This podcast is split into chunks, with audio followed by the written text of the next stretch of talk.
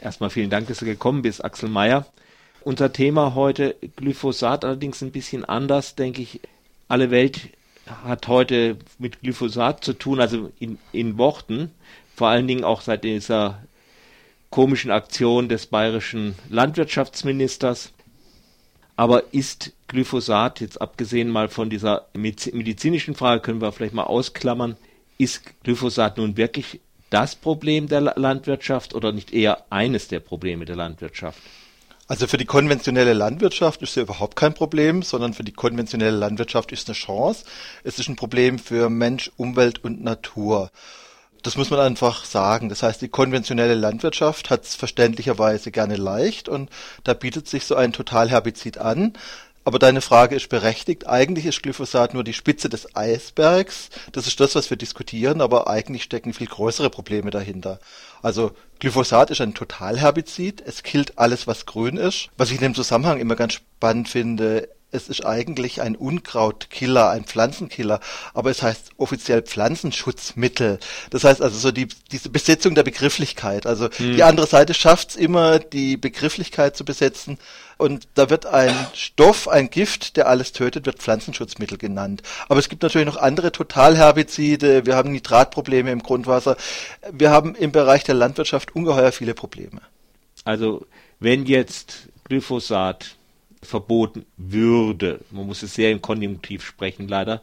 Im Moment, dann würde ein anderes Herbizid oder andere Herbizide in Kombination eingesetzt, die Probleme, die da kommen, zum Beispiel Insektensterben oder äh, davon abhängig Vogelsterben und sowas, hätte man die dann nicht eigentlich auch? Die Probleme haben wir ja nicht in Zukunft, sondern die haben wir jetzt schon. Wir haben einen Rückgang der Insekten teilweise 70, 80 Prozent. Und wenn die Vögel keine Insekten mehr fressen, dann haben wir da auch einen Rückgang bei Schwalben, bei, bei anderen Arten. Also diese Probleme haben wir jetzt schon.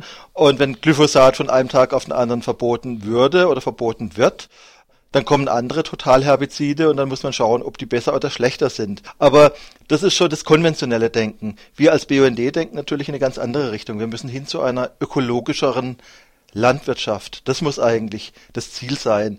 Im Moment haben wir einen kleinen Anteil an Biolandwirtschaft, aber der muss einfach unbedingt größer werden. Und da muss man der konventionellen Landwirtschaft auch Möglichkeiten geben, sich umzustellen und zu verändern. Das heißt also, jetzt an einem Tag Glyphosat zu verbieten und dann kommen andere Totalherbizide, das ist sicher der verkehrte Weg. Der Weg muss Richtung Ökologisierung der Landwirtschaft gehen. Ja, ökologischer Landbau ist, Bau ist natürlich sehr viel besser könnte aber die Landwirtschaft insgesamt auf ökologischen Landbau umgestellt werden oder müsste man vielleicht eine Zwischenform auch finden? Also für eine Übergangszeit braucht man auf jeden Fall eine Zwischenform. Aber das Problem, wir haben es jetzt vom Umfeld dieser Glyphosat-Geschichte und da muss ich einen ganz ungewöhnlichen Punkt einführen für den BUND, nämlich den Aspekt der Globalisierung. Da werden sich jetzt die Hörerinnen und Hörer fragen, was hat denn Globalisierung mit Glyphosat zu tun?